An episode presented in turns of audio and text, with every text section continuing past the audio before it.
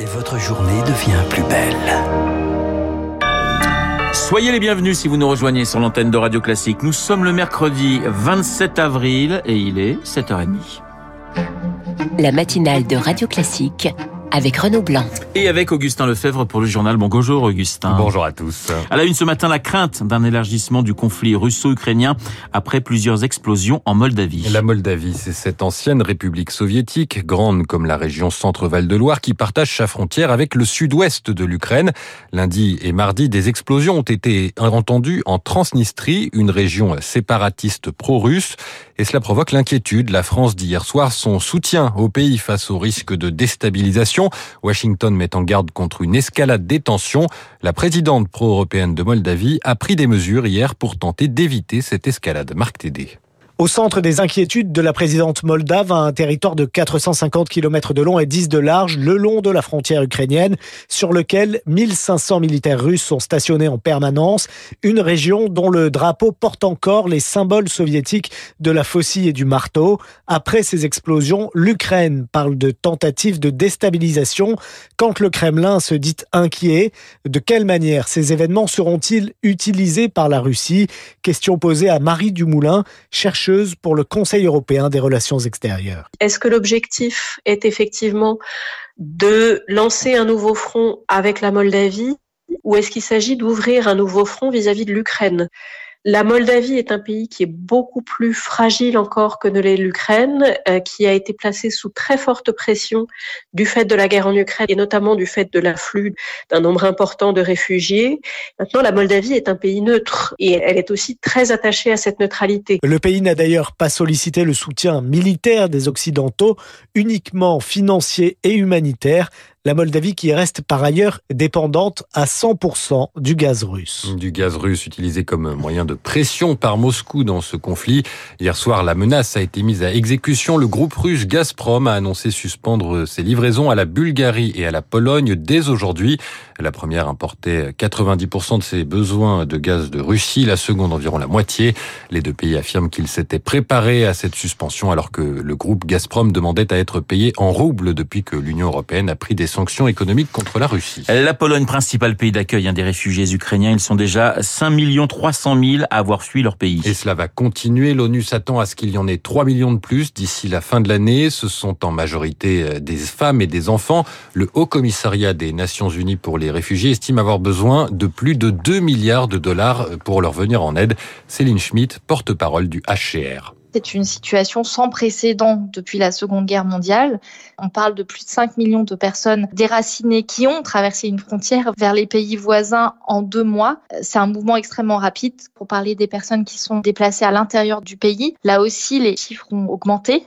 Et ce sont maintenant plus de 7,7 millions de personnes qui ont aussi besoin d'aide d'urgence, qui ont besoin d'hébergement d'urgence, d'une aide euh, pour pouvoir continuer à vivre loin de chez eux, même s'ils restent dans leur propre pays. Propos recueillis par Anne Mignard. L'ONU et l'aide aux civils qui étaient au centre des discussions hier entre le président russe Vladimir Poutine et le secrétaire général des Nations Unies Antonio Guterres. Une rencontre à Moscou à l'issue de laquelle Vladimir Poutine a affirmé qu'il croyait toujours en une issue positive des négociations de paix avec l'Ukraine. Et alors que le rôle de l'ONU dans cette crise a été critiqué, notamment son incapacité à la prévenir, l'Assemblée générale des Nations unies a adopté cette nuit une résolution qui oblige les membres du Conseil de sécurité à se justifier lorsqu'ils opposent leur veto à une initiative. Un texte symbolique alors que la Russie est accusée d'abuser de son droit de veto, mais sans portée contraignante. Radio Classique, le journal. Augustin Lefebvre. Et ce dossier ukrainien, eh bien, nous en reparlerons euh, très en détail avec euh, mon invité à 8h15, le général Vincent Desportes. Vous écoutez Radio Classique, il est 7h34. On passe à, la politique alors qu'Emmanuel Macron vient d'être réélu. Les syndicats sont déjà, Augustin, eh bien, ils sont déjà mobilisés pour peser sur ce nouveau quinquennat. La CGT, FO et la FSU descendront dans la rue en ce dimanche 1er mai. Objectif, rappeler au président qu'il a été élu avec des voix de la gauche et lancer la mobilisation contre la réforme des retraites. Pour se faire entendre, la CFDT, elle, choisit d'écrire une lettre à Emmanuel Macron par l'intermédiaire de son secrétaire général, Laurent Berger. Cette lettre a été publiée hier par Le Monde. Il faut apaiser et réparer le pays, selon le syndicaliste. Et pour cela, Émilie Vallès, rien de tel que la concertation.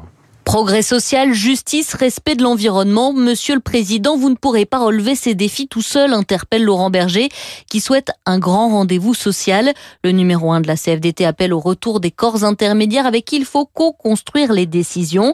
Et comme un mantra, Laurent Berger utilise plus d'une douzaine de fois le mot écoute. C'est bien senti, analyse un expert social qui rappelle que pendant le premier mandat d'Emmanuel Macron, les syndicats se sont sentis mis sur la touche, méprisés face à un pouvoir très vertical. Laurent Berger veut aussi replacer la CFDT au centre du jeu politique et social. Récemment, il l'avait déjà dit, si Emmanuel Macron veut passer en force sur sa réforme des retraites et sur les 65 ans, la CFDT s'y opposera. Cette lettre, c'est donc clairement une mise en garde, souligne un spécialiste, pour montrer que la CFDT peut être un allié dans ce quinquennat ou bien un adversaire. Émilie Vallès, aujourd'hui à l'agenda du président Emmanuel Macron, l'hommage national au comédien Michel Bouquet, mort il y a deux semaines à 96 ans. La cérémonie commence à 16h dans la cour d'honneur des Invalides à Paris. Augustin, près de 170 cas désormais recensés. Une hépatite aiguë touchant les enfants reste toujours inexpliquée. La majorité de ces inflammations du foie a été dénombrée au Royaume-Uni. Il y en a eu deux en France. La plupart des enfants avaient moins de 10 ans. Il a fallu une greffe dans une vingtaine de cas. Un de ces enfants est décédé. Et derrière ces chiffres, aucune explication euh, certaine. Les scientifiques ont des pistes, Rémi Pfister. Il pourrait s'agir d'une forme inconnue d'adénovirus, une famille de virus très répandue. Ces enfants tombent gravement malades. En quelques jours, les cellules du foie se détruisent. La piste virale est privilégiée car 8 patients sur 10 étaient porteurs d'un adénovirus, un virus responsable du rhume. Mais après les confinements et les mesures d'hygiène, les enfants seraient plus fragilisés car moins exposés à ces virus, explique le pédiatre et infectiologue Robert Cohen. Pendant toute cette période-là, les enfants n'ont pas été en contact aussi fréquemment qu'avant avec d'autres virus. Ils peuvent faire des réactions anormales, immunitaires à des infections virales qui avant étaient plus banales. Mais certains scientifiques sont perplexes. Pourquoi un virus responsable habituellement de rhume ou de pneumonie s'attaque brutalement au foie? La réponse viendrait peut-être du Covid. En Angleterre, tous ces jeunes patients l'avaient contracté. Et point très important, aucun n'avait été vacciné. Philippe Frogel, généticien à l'Imperial College de Londres. Donc il y a une autre hypothèse qui est que ces enfants auraient une certaine déficience de l'immunité liée à Covid, ce qui fait que ce, ce virus à plus de bénin va cette fois-ci donner euh, quelque chose de grave et ça va toucher le foie. C'est désormais une course contre la montre. Les Anglais tentent de séquencer cet adénovirus, car il pourrait en fait aussi s'agir d'une toute nouvelle variante de ce genre de pathogène habituellement banal. Rémi Pfister, un résultat de football, demi-finale allée de la Ligue des Champions. Hier soir, Manchester City l'a emporté euh, sur sa pelouse 4 à 3 face au Real Madrid après un match à rebondissement. Enfin, une information venue d'outre-Manche pour terminer ce journal qui pourrait peut-être nous inspirer. Pour marquer les 70 ans du règne d'Élisabeth II, le gouvernement britannique a décrété que le 3 juin serait un jour férié. Eh bien, figurez-vous, Renault, que le patronat anglais, l'équivalent du MEDEF, demande à ce que ce jour férié soit pérennisé et revienne tous les ans.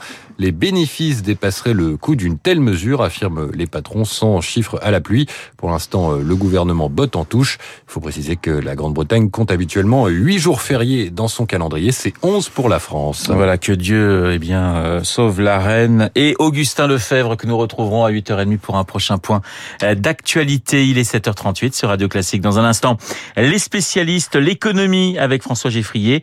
Et puis, le cinéma avec Bruno Kras.